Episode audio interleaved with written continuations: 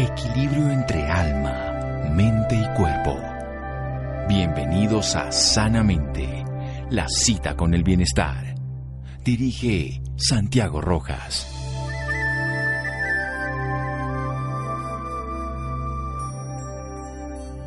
Algunas personas oyen su voz interior y viven solo de lo que escuchan. Esas personas se vuelven locas o se convierten en leyenda. Gordon Torstois. Buenas noches, estamos en Sanamente de Caracol Radio, su programa de salud. Vamos a hablar sobre la escucha, algo imprescindible en el mundo radial, aunque hoy nos leen en las redes sociales y todo, y por supuesto se ven en algunas transmisiones que se hacen hoy en sistemas de video, lo esencial de la radio es la escucha, pero lo esencial de la vida también, porque es el primero de todos nuestros órganos de los sentidos que se desarrolla, que tiene contacto con el exterior, estando dentro del vientre materno, que además es el último que se pierde junto al tacto y que tiene muchas funciones, no solamente la capacidad de darnos cuenta de lo que alguien está hablando, los sonidos de la naturaleza, sino que tiene que ver con la integración neurosensorial, neurológica del conocimiento, el aprendizaje y lo sensorial y también afectivo, incluso e incluso todos los órganos que tienen que ver con la audición tienen otras funciones, una entre todas las del equilibrio.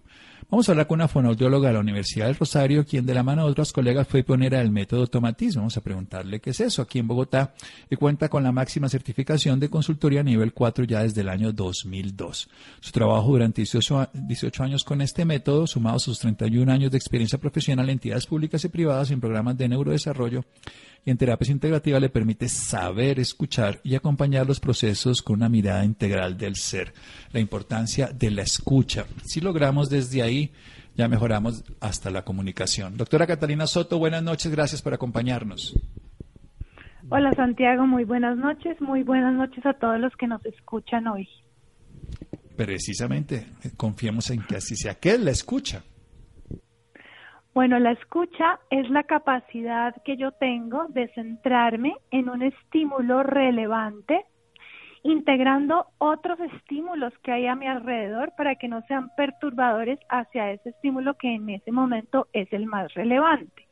Es muy importante comprender que cuando nosotros hablamos de escucha, pensamos siempre en oír, en sonido, pero resulta que oír y escuchar es muy diferente. Uno oye, simplemente cuando entra el sonido al oído y ese sonido es llevado al cerebro, pero realmente uno escucha cuando integra ese sonido, cuando lo hace propio, cuando lo comprende. Eh, pero mucho más que escuchar sonido, uno escucha todo. ¿A qué me refiero con esto? Uno escucha, por ejemplo, su propio cuerpo. Uno escucha si tiene sed, si tiene hambre, si tiene sueño y eh, cosas mucho más sutiles como si me siento cómodo, incómodo, emocionalmente cómo estoy, si estoy sereno, si estoy contento, si estoy furioso. Eso es escuchar también. Y uno escucha también no solamente la, eh, eh, esos, esas emociones y esas sensaciones, sino también uno escucha cómo está el cuerpo con respecto al espacio, qué lugar está ocupando, qué posición tiene en el espacio. En realidad uno permanentemente está escuchando no solo el sonido que viene de afuera, sino todo el sonido. Y me, cuando hablo de sonido, incluso pueden ser cosas que uno no esté oyendo, porque el sonido es vibración y no, no siempre uno está oyendo lo que puede estar escuchando porque el cuerpo lo está percibiendo. Muy bien, una excelente disertación de lo que es la diferencia entre oír y escuchar. El oído nos lleva el sonido como vibración hasta el cerebro y la escucha nos lo integra. Vamos a desarrollar mejor la idea y sobre todo aprender a escuchar y qué significa el método Tomatis después de un pequeño corte aquí en Sanamente de Caracol Radio síganos escuchando por salud. Ya regresamos a Sanamente. Bienestar en Caracol Radio. Seguimos en Sanamente.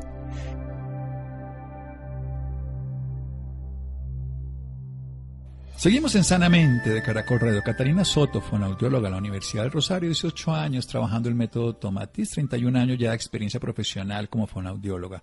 Nos está hablando de la diferencia entre oír, que es simplemente esa capacidad de percibir lo que son los sonidos, que son unas vibraciones, generando una respuesta en el cerebro, estimulada por el sonido. Pero en la escucha hay una integración neurosensorial. En la escucha uno se centra en un estímulo que es relevante, integrando todo lo que está ocurriendo, porque uno puede escuchar de una manera integradora, no simplemente oír algo que está al fondo. Se escucha además con el cuerpo y puede ser que uno escuche cosas que no se oyen, no se oyen porque no tienen la vibración que sea audible dentro de las frecuencias audibles.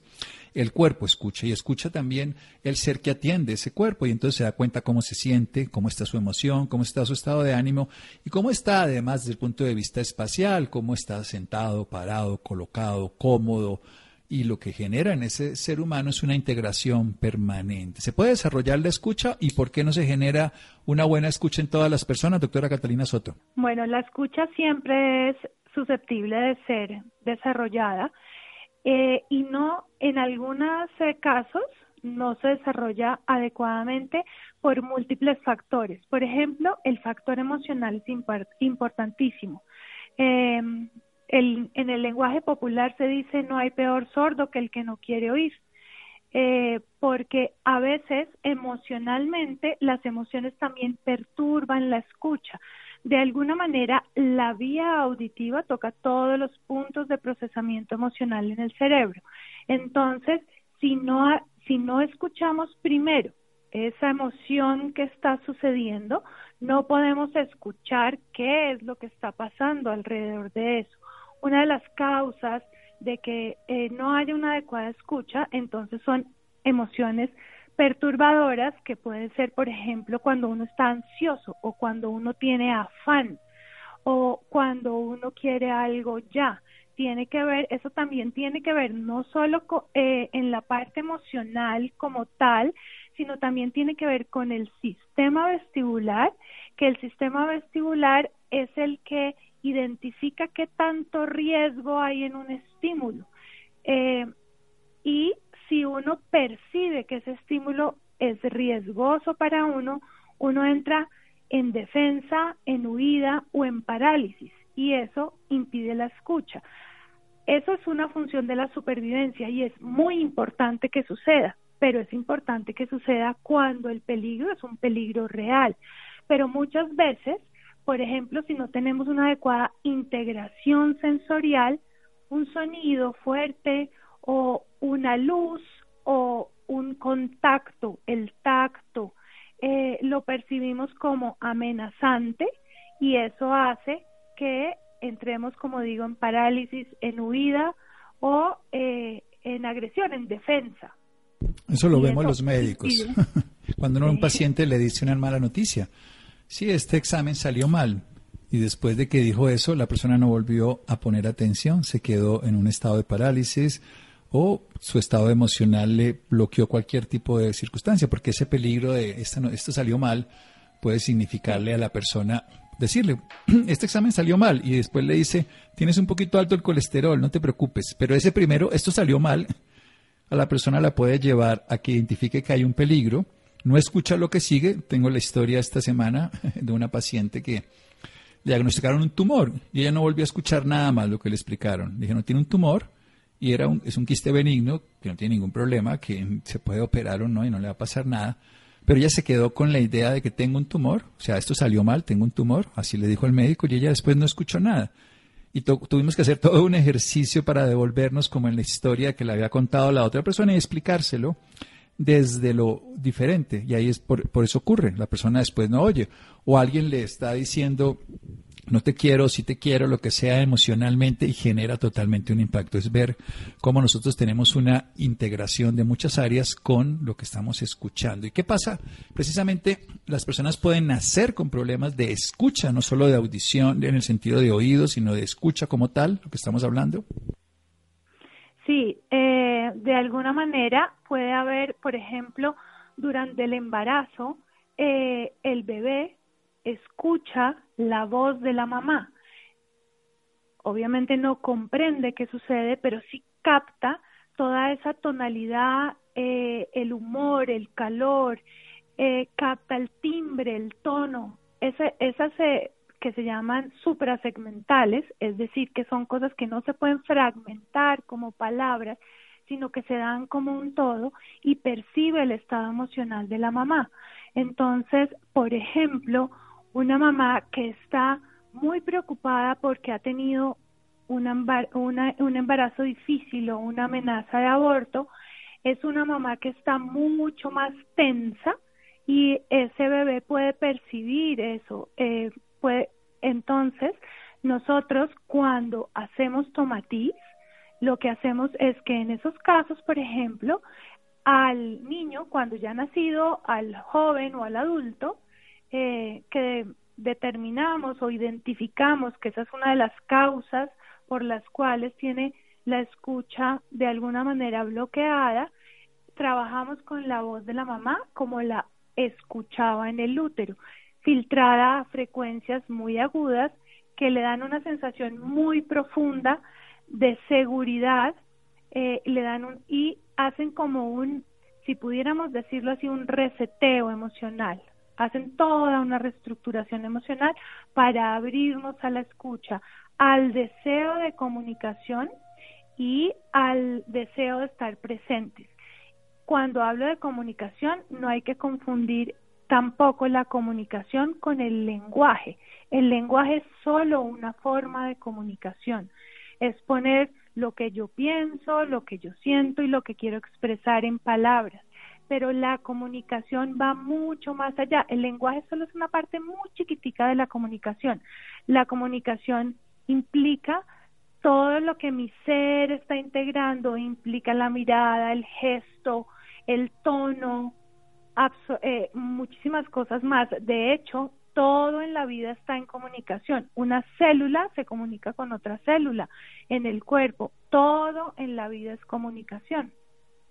Sí, los seres humanos pensamos que el lenguaje es la comunicación y por eso ahí las, las, plantas se comunican entre sí, los animales por supuesto, y no tienen un lenguaje como el nuestro y mucho menos estructurado y con todos nuestros procesos gramaticales. Y eso hace que personas que solo vivan en ese lenguaje no se den cuenta de todo lo que se pierden.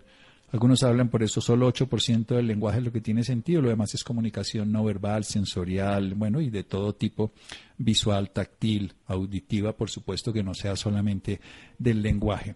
Hablemos un poco entonces de desarrollar la escucha. Ya hemos visto que no hay peor sordo que el que no quiere oír, o en este caso no quiere escuchar, que las emociones perturbadoras como la ansiedad, el afán, la prisa, incluso la irritabilidad hace que se altere la vía auditiva que toca todas las relaciones con los aspectos emocionales y que nuestro sistema vestibular, que también está integrado dentro de la vía auditiva, identifica muchas acciones como riesgosas de peligro y nos genera o huida o lucha y por eso a veces nos hablan y estamos irritables y contestamos como si nos hubieran insultado.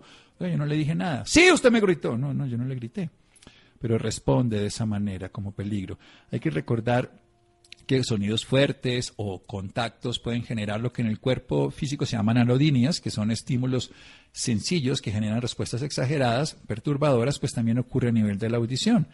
Y que comunicarse es más grande que el lenguaje, todo se comunica. De eso vamos a hablar precisamente de cómo estimular la adecuada comunicación, pero sobre todo cómo favorecer la escucha.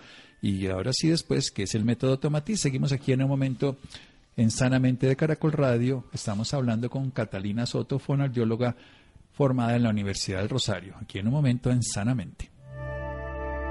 Síganos escuchando por salud.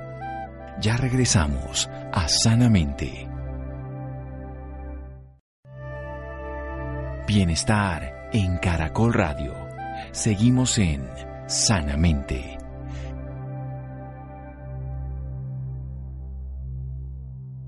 Seguimos en Sanamente de Caracol Radio. Catalina Soto nos está hablando de la capacidad de centrarnos en un estímulo relevante frente a otros, integrando todo lo que hay. No solamente se hace a través de la audición, que va a estar desarrollando la capacidad de comprender lo que son esos estímulos sonoros, vibracionales y traducirlos en el cerebro y ponerles interpretación, sino todo un nivel de comunicación, que las emociones y que muchas vías neurológicas están integradas dentro de la relación de la vía auditiva. Por eso nosotros asociamos emociones y si nosotros no somos capaces de escuchar nuestras propias emociones, podemos interferir con la escucha de lo que está ocurriendo afuera. Y entonces si estamos ansiosos, afanados, irritables, podemos perturbar el sonido que llega y podemos identificarlo de una manera adecuada. Incluso por la integración del sistema vestibular nos puede generar la sensación de que eso es peligroso cuando en realidad no lo es. Entonces nos paralizamos, una mala noticia es lo que es más frecuente, un sonido excesivo, un ruido excesivo, un contacto inesperado en un momento en la calle, azaroso, que me pueden atracar, puede generar entonces una respuesta exagerada de defensa, de huida o incluso de parálisis recordando que la comunicación es mucho más importante que el simple lenguaje, que es un porcentaje muy pequeñito, y que el lenguaje es algo que se desarrolla con el tiempo y es una estructura más social, que es además diferente a cada cultura, filosofía, incluso las mismas palabras se interpretan distinto, pero que hay una comunicación que está en comunicación con todo, en la vida, con la naturaleza, con los, todos los demás reinos. ¿Cómo se desarrolla la escucha? Y nos cuenta un poco del método Tomatí, doctora Catalina Soto. La escucha tiene muchas formas eh, de desarrollarse en la vida cotidiana. La forma, eh, digamos que es, tal vez por su simpleza, tal vez la más compleja, es escucharse a sí mismo, atenderse, escuchar qué estoy sintiendo, cómo me estoy sintiendo, cómo está mi cuerpo, cómo estoy con respecto a algo.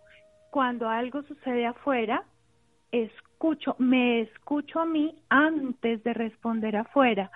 Eh, y eso se llama silencio.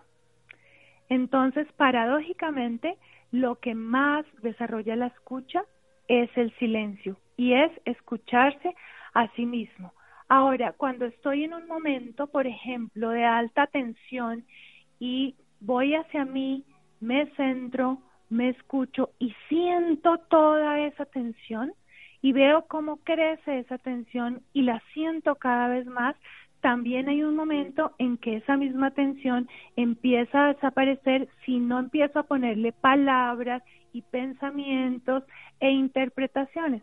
Pero también nos pasa que a veces siento toda esa tensión y no soy capaz o no logro escucharme lo suficiente para que esa tensión por sí misma ella solita se disuelva, entonces puedo acudir a otro tipo de herramientas, como por ejemplo la música. Eh, la música, hay cierto tipo de música que ayuda a relajar y a activar al mismo tiempo. Nosotros también hemos identificado que relajarnos es como soltar todo y no hacer absolutamente nada, pero nos parece contrario, nos parece contrario activarnos y relajarnos simultáneamente. Resulta que cuando uno verdaderamente se relaja es cuando verdaderamente está activo porque está completamente atento a todo lo que está eh, sucediendo. Entonces la música cargada, por ejemplo, de frecuencias agudas, es música que relaja y al mismo tiempo activa. Entonces baja mis niveles de ansiedad, pero me da energía y eso me hace sentir mayor bienestar. Hay mucha música, por ejemplo, hay un estudio muy específico con música de Enya y de Yanni, eh, que escuchar media hora esta música hace que los niveles de cortisol en la saliva, que el cortisol es una hormona que se activa ante el estrés prolongado y sostenido, o sea, se activa en ciclos cotidianamente y la necesitamos para la vida normal, pero cuando se mantiene elevada porque hay un momento, hay momentos de estrés como crónico y prolongado, entonces esta música nos desciende los niveles de cortisol, entonces nos relajamos, nos calmamos y nos activamos con solo media hora de escucharla. Obviamente el efecto pasa luego de un tiempo, pero es muy sencillo volver y escuchar otra media horita. La música de Mozart y en general los compositores de música clásica que esté cargada de frecuencias agudas. O sea, las frecuencias agudas que pueden lograr versus las frecuencias para que las describamos. Digamos, hablemos de las graves como la de los tambores para diferenciarla. Entonces, lo que tenemos claro es que se puede escuchar y la primera escucha es el silencio y esa escucha del silencio nos permite atendernos a nosotros mismos y descubrirnos a nosotros mismos vemos lo que decíamos, no solamente cómo estoy oyendo, sino cómo me estoy sintiendo cómo estoy sentado, cómo estoy físicamente, en qué espacio, en qué condición, en qué confianza, en qué desconfianza, o descontrol, lo que sea. Y en este caso también, después de escuchar, podemos ayudarnos con música de la naturaleza, música relajante, música que usted nos habla de investigaciones de Enya, o música clásica como la de Mozart. ¿Por qué los sonidos agudos, y los diferenciamos en este caso de los, los sonidos más graves, tienen diferencia frente a la capacidad de escucha? Bueno, en general, el ser humano escucha desde más o menos 16 a 20 Hz hasta 16.000 a 20.000 Hz. Eso en la naturaleza es un rango bien corto de sonido el que puede escuchar. Eh, sin embargo, eso es lo que nosotros escuchamos como sonido. Entonces las frecuencias graves que van de 0 o de 16 a 1000 Hz son frecuencias que estimulan el sistema vestibular. Entonces, por ejemplo, como tambores y sonidos graves, están estimulando el sistema vestibular y el sistema vestibular es el encargado de la posición del cuerpo en el espacio, es el encargado de la coordinación, el equilibrio, el tono muscular, eh, el ritmo, pero además el ritmo del cuerpo es el ritmo del lenguaje es el ritmo de la vida. Las personas aceleradas en general hablan rápido, se mueven rápido y además les parece que los demás son lentos.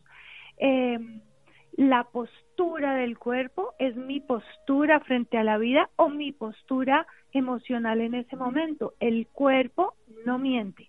Yo puedo decir que estoy feliz, pero mi postura corporal va a decir realmente cómo estoy en ese momento. Y las frecuencias graves estimulan el sistema vestibular. Ahí también está todo el tema que tiene que ver con la atención, la concentración, la memoria de trabajo desde lo automático, cuando simplemente atiendo el estímulo que se está presentando, aunque no sea lo más motivante. De hecho, es, la atención que la mayoría tiene que tener, por ejemplo, en un aula de clase, en un tema que no le interesa mucho. En cambio, las frecuencias agudas, en las frecuencias agudas eh, que son de 3000 Hz hacia arriba, son frecuencias que tienen que ver con la actividad intelectual, que tienen que ver con la creatividad, tienen que ver con la recursividad, no solamente la creatividad artística, sino también la recursividad, esa capacidad creativa de solucionar los problemas o de hacer las cosas en la vida cotidiana de manera creativa. Eh, y tienen que ver también mucho con el bienestar emocional porque le dan energía al cerebro para procesar la información. Nos dan energía, entonces nos hacen sentir eh, bienestar, nos hacen sentir activos, pero relajados. Entonces, esa sería como la diferencia entre las frecuencias agudas y graves. Y una de las cosas que hacemos con Tomatiz, con el método Tomatiz, es filtrar la música en las frecuencias que la persona necesita integrar para desarrollar o potencializar unas habilidades, unas condiciones y unas capacidades eh, específicas. Bien, esto es muy interesante. O sea, podemos tener el estímulo de los tambores que nos ponen muy activos, pero no nos relajan, o los estímulos de la música clásica o frecuencias agudas. En la naturaleza hay muchos tipos de frecuencias que nos ponen creativos, recursivos, hacer las cosas de una manera más sencilla, más capaces además, y sobre todo con un bienestar emocional. Muy activos en cuanto a energía que nos da el cerebro, pero muy relajados para poder utilizar esa energía y no ser utilizado por ella. Pero cuando estamos con las muy graves podemos estar es muy impulsivos, muy reactivos y no muy reflexivos con capacidad de acción más decidida. ¿Y, cómo se hace el método Tomatiz? Bueno, en el método Tomatiz lo que hacemos es que usamos música de Mozart, usamos cantos gregorianos, usamos la voz de la mamá, como se escuchaba en el, en el útero, como ya lo dije, y usamos también audiolibros de idiomas que queremos aprender o mejorar.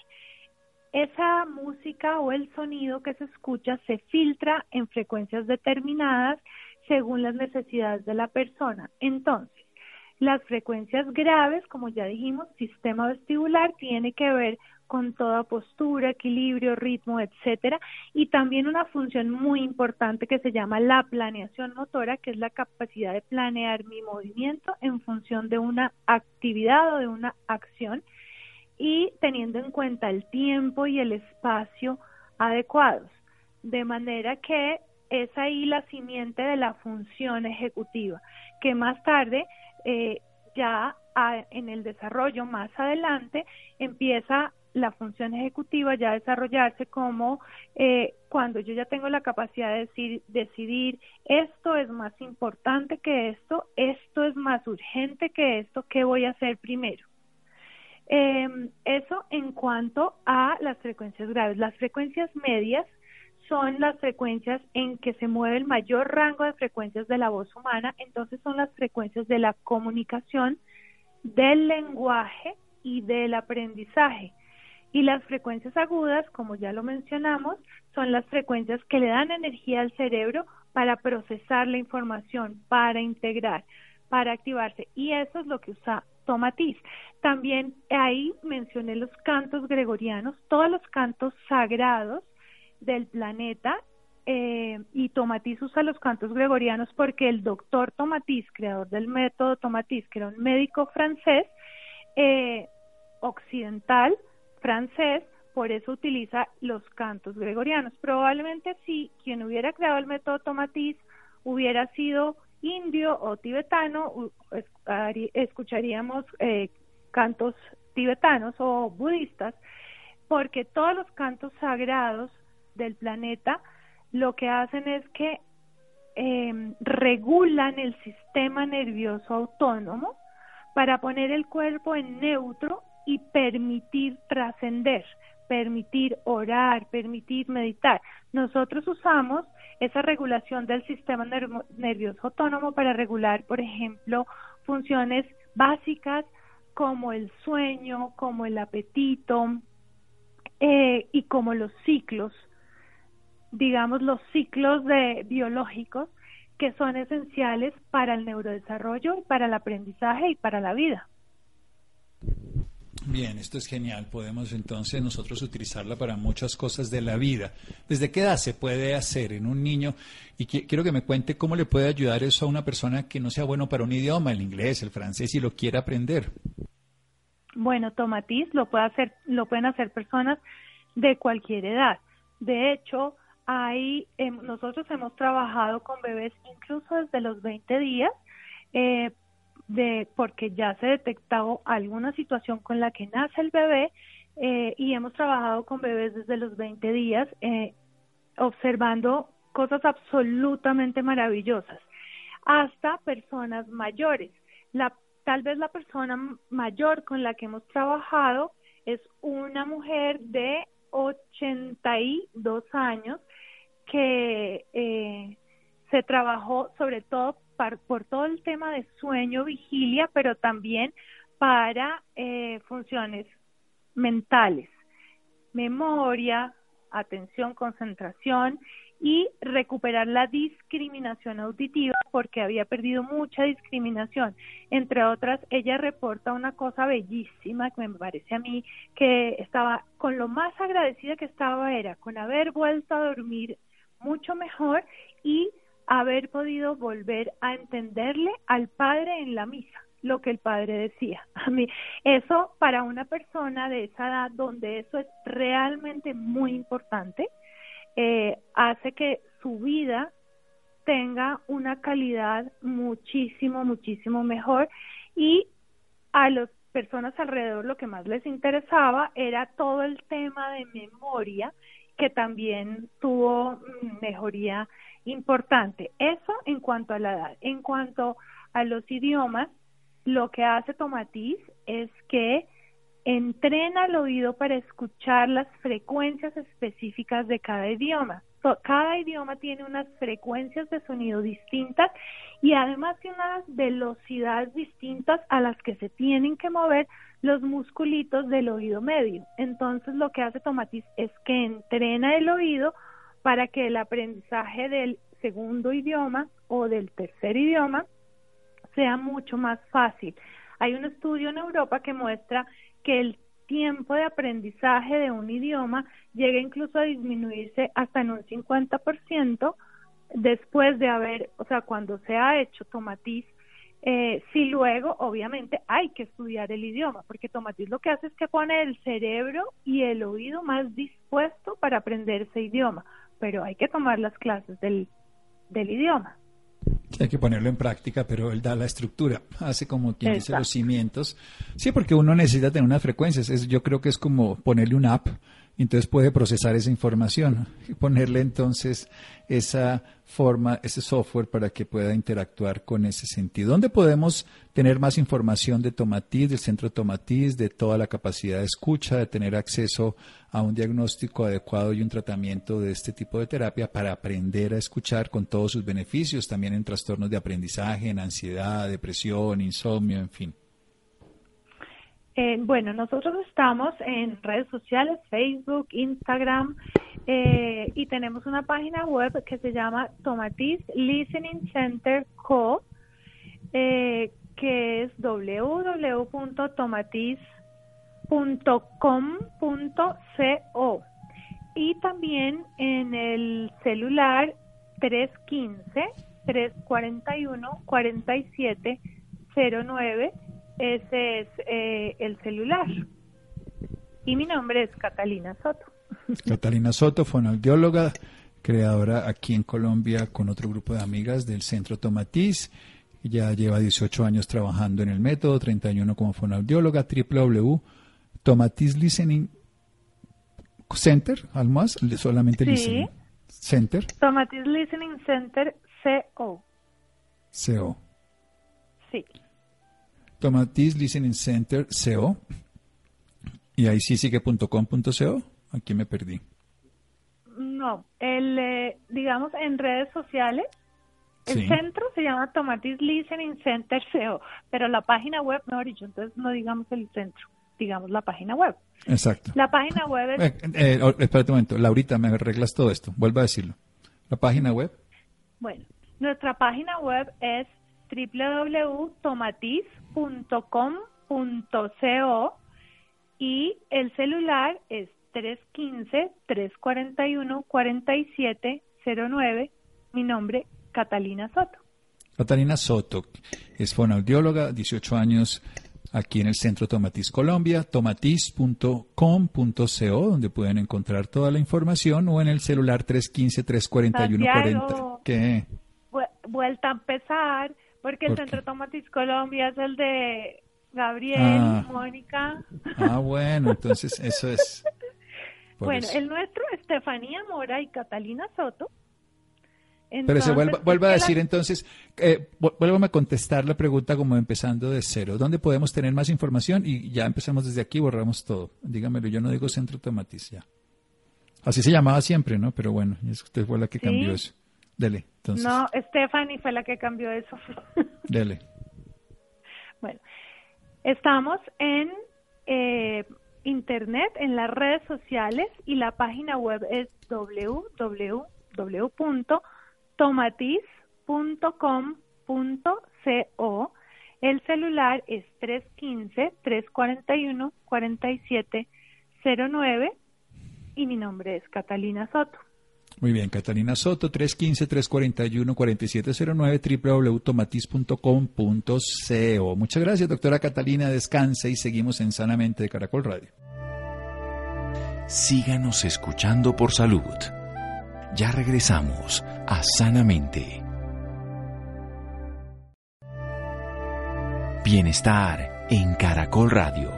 Seguimos en Sanamente.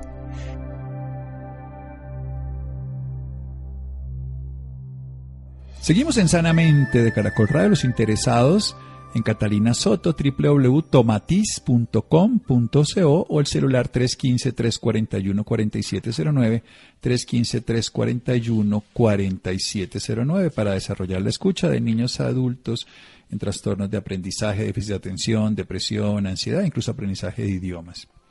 La revista española de cardiología determina que la fibrilación auricular sigue siendo una de las más importantes causas de accidente cerebrovascular, los ataques cerebrovasculares o ACV, insuficiencia cardíaca, el infarto también, muerte súbita y algunas otras alteraciones de todo el mundo. Rolando.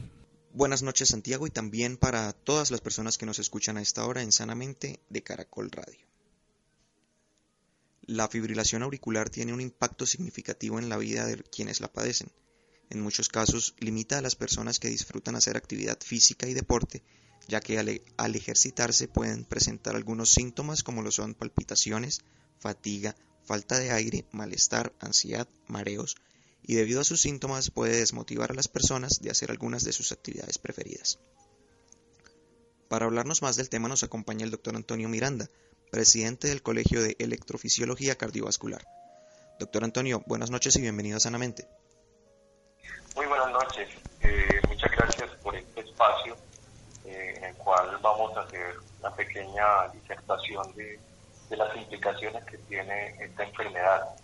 Quiero recalcar que la fibrilación auricular es una de las múltiples arritmias cardíacas que existen. El término arritmia es un término muy generalizado y dentro de ese término existen varios subtipos y este es uno de esos tipos de arritmia. La fibrilación auricular es una alteración de la formación del impulso eléctrico a nivel cardíaco. El corazón para poderse contraer necesita de un sistema de bioelectricidad que hace que la contracción sea completamente coordinada. Cuando el paciente hace fibrilación auricular, en términos coloquiales estamos hablando de un cortocircuito dentro del corazón, lo que hace que esa contracción entre las aurículas y los ventrículos, que son las dos grandes cavidades que existen en el corazón, tenga una contracción completamente eh, desorganizada. Y eso va a tener varios tipos de consecuencias, tanto en el funcionamiento del corazón como en la posibilidad de que el paciente tenga síntomas por eso. Lo primero que el paciente va a tener es que al contraerse las aurículas de una forma desorganizada, eso va a generar que el gasto cardíaco, o sea, la capacidad que tiene el corazón de entregar una cantidad de sangre específica en determinado momento, se vea alterada y eso causa que el paciente primero tenga una declinación en su capacidad de hacer actividad física y el paciente se queja de falta de aire, de cansancio, de palpitaciones y va a deteriorar su capacidad de esfuerzo. Segundo, esa contracción que es completamente desorganizada va a generar algo que nosotros denominamos éxtasis. En pocas palabras, esa sangre empieza a quedarse eh, quieta en ciertas partes de la cavidad cardíaca y puede formar trombos.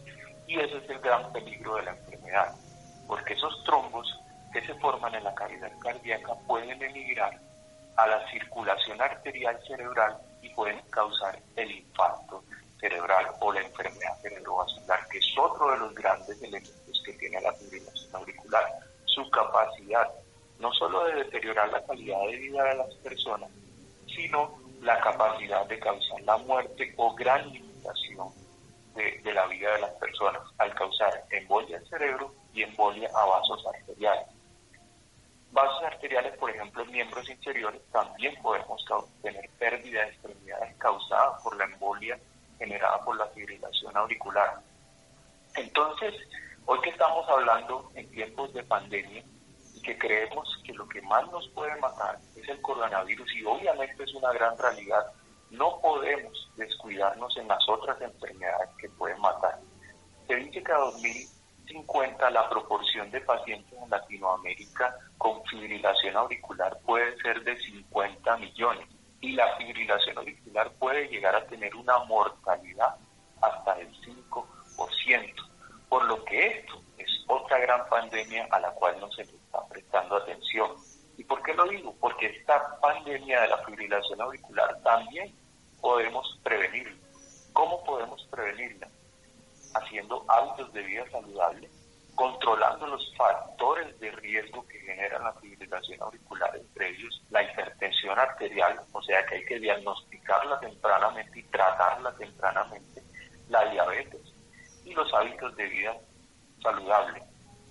Me recalco esa parte porque hemos visto que los pacientes, mientras más obesos son, más fibrilación auricular hacen y son los que menos responden a los tratamientos que hoy les podemos brindar. Por lo tanto, el tratamiento de la fibrilación auricular debe ser un tratamiento multidisciplinario. No es solo el trabajo de nosotros los cardiólogos o los electrofisiólogos, sino que ese trabajo empieza desde la misma casa, desde el médico general, que debe enseñar a sus pacientes a tener hábitos de vida saludables. La idea no es estar por verse bonito, sino por evitar complicaciones a largo plazo eh, eh, en los pacientes que pudieran tener fibrilación auricular. Y hoy en día tenemos herramientas para darle manejo a los síntomas como son ciertos fármacos que pueden utilizarse para frenar un poco la frecuencia cardíaca acelerada que da esta ritmo. Tenemos anticoagulantes que también pueden ayudarnos a prevenir la formación de trombos y en fases muy tempranas de la enfermedad, en ciertos pacientes seleccionados con ciertas características, podemos ofrecerles tratamientos intervencionistas. ¿Qué quiere decir? Que hoy en día tenemos la capacidad de entrar al corazón con una serie de dispositivos que se llaman electrocatéteres de estimulación y por eso el nombre de nuestra especialidad, electrofisiología y estimulación. Y esos electrocatéteres, hoy en día somos capaces de conectarlos a sistemas de navegación tridimensional que nos permiten navegar en tiempo real dentro de la cavidad cardíaca donde se está generando la fibrilación y aplicar algo que se llama energía de radiofrecuencia con la cual podemos literalmente cauterizar o eliminar los focos que disparan esta arritmia. Entonces podemos tener ciertas opciones de curación, pero cuando logramos hacer el diagnóstico temprano en el paciente seleccionado. Pero si ese paciente nos los refiere con una obesidad grado 3, con una hipertensión no controlada, obviamente ese paciente no se le puede ofrecer ningún tipo intervención. Y así se le haga esa intervención, las probabilidades de éxito van a ser eh, muy pocas. Eso es una síntesis de lo, de lo que representa la fibrilación auricular y de los riesgos que representa para la vida de las personas y del gran impacto que genera esto en la economía mundial. Porque cada paciente con fibrilación auricular es un paciente que está utilizando el sistema de salud, que está generando gastos enormes en el sistema de salud, que lo que él dejó de trabajar a nivel económico genera un impacto en la sociedad, no es solo desde el punto de vista médico. Esta epidemia de fibrilación auricular tiene grandes implicaciones a largo y a corto plazo que debemos hoy en día con esta campaña tratar de limitar. Eso era como la síntesis de lo que les quería hablar de la fibrilación auricular. Eh, no sé qué preguntas tienen y, podemos empezar con la, con la discusión. Precisamente, doctor, ¿cuáles son los síntomas de la fibrilación auricular? ¿Cómo sabe un paciente que, que está padeciendo esta enfermedad y tiene que acudir al centro médico? Eh, la fibrilación auricular tiene un sintomático muy variado. El paciente puede consultar desde con la falta de aire que nosotros denominamos disnea, que es la, dificultad respiratoria para caminar, o hasta el paciente que siente palpitaciones, sensación de taquicardia severa, el pulso irregular, e inclusive el paciente cuya primera manifestación es el síncope o la pérdida súbita de la conciencia. Son como los tres grandes pilares.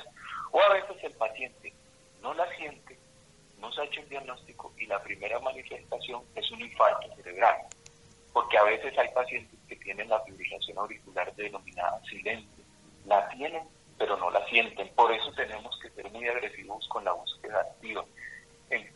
principalmente en qué grupo, en pacientes con factores de riesgo, hipertensos, diabéticos, obesos. Así no sientan nada, por lo menos tener un electrocardiograma de 12 derivaciones para tener ese diagnóstico, si tiene esos factores de riesgo o tiene la sospecha de que ha tenido sí. Doctor Antonio, ¿la fibrilación auricular puede traer consigo algunas otras enfermedades cardíacas? Claro, el problema del paciente con fibrilación auricular es que como tiene todos esos factores de riesgo, hipertensión, diabetes, obesidad, algunos fuman, y quiero recalcar que el cigarrillo aquí es como, como andar uno con un revólver listo para que se le dispare porque es lo que más empeora a estos pacientes. Y un paciente con fibrilación puede causar una cardiopatía dilatada porque ese ritmo irregular puede hacer que el corazón se dilate y haga una falla cardíaca. O el paciente que tiene enfermedad coronaria que estaba latente, ese ritmo irregular puede hacer que una placa aterosclerótica en algún momento se rompa y le dé un infarto de miocardio. O puede acelerar procesos como deterioro de la función renal, o puede causar cardioembolia, o puede causar embolia a miembros periféricos y causar la pérdida de extremidades del paciente. Entonces miren que es, una, es un elemento que puede hacer daño en casi todos los sistemas del organismo. ¿Quiénes son más propensos a padecer una fibrilación auricular? Tenemos pacientes descritos, inclusive desde los 30 años. Un grupo muy aparte, que son pacientes que hacen fibrilación atrial paroxística con corazón estructuralmente sana.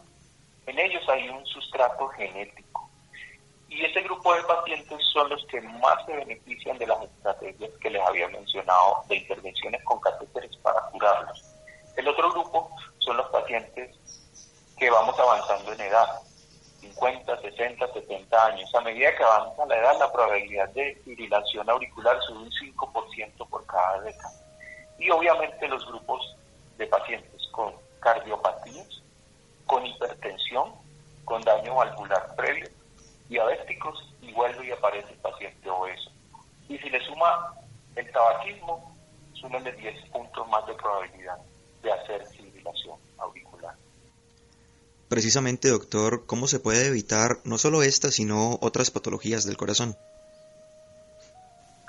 Hoy en día, lo ideal es comenzar desde el preescolar. No es venir nosotros a hacer campañas de forma tardía. Desde el preescolar es impulsar iniciativas, por ejemplo, como el etiquetado de los alimentos chatarra para que los niños, desde que están empezando su vida, sepan cómo alimentarse sanamente, porque todo esto va a contribuir a largo plazo en la obesidad. Después mirar los factores de riesgo de esos niños, si la familia es hipertensa o no, para que desde, que, desde pequeños poder incentivar la práctica del deporte, una alimentación balanceada, evitar el cigarrillo a toda costa, inclusive social, evitar llegar a la obesidad. Y obviamente eso tenemos que replicarlo en toda nuestra sociedad. Si nosotros logramos llegar a ese punto de un incentivo desde que los niños están creciendo, creo que pudiéramos evitar gran parte de las enfermedades cardiovasculares que hoy estamos presentando. ¿Es posible volver a tener una vida sana después de una fibrilación auricular? Sí, en los pacientes seleccionados, eh, en los que se trata a tiempo, se hace una intervención temprana de la fibrilación auricular en el paciente bien seleccionado y logra hacerle, por ejemplo, la ablación, que es el procedimiento que les había dicho, en el momento adecuado existe la posibilidad de curación y a la verdad de curación definitiva es un paciente que puede volver a tener su vida productiva. Finalmente, doctor, ¿algún mensaje para las personas que nos escuchan a esta hora y dónde pueden encontrar más información sobre problemas cardíacos? Bueno, el mensaje es, eh, ahora que los tiempos cambiaron, que todos tenemos un poquito de más espacio para pensar en nosotros mismos, hay que enfocarse en cuidar el cuerpo. Y cuidar el cuerpo no es por vanidad, sino porque es lo que les va a permitir a todas las personas tener una vida larga, pero una vida larga de calidad, lo cual va a evitar que tengan problemas a largo plazo. Toda esta información eh, la podemos obtener eh, en la página www.miarritmia.com y en la página del Colegio Colombiano de Electrofisiología Cardiovascular, eh, que es la, la, asociación gremial de nuestra especialidad, donde van a encontrar información tanto para pacientes como para médicos de todo lo que tiene que ver con nuestras calidad de lo que hacemos eh, y de los profesionales idóneos que están en el país que estamos practicando esta especialidad. Doctor Antonio Miranda, gracias por esta valiosa información y por acompañarnos esta noche en Sanamente. Muchas gracias Rolando, muchas gracias Laura, Freddy, Ricardo Bedoya y Jessy Rodríguez. Quédense con una voz en el camino con Ley Martin, Caracol piensa en ti. Buenas noches.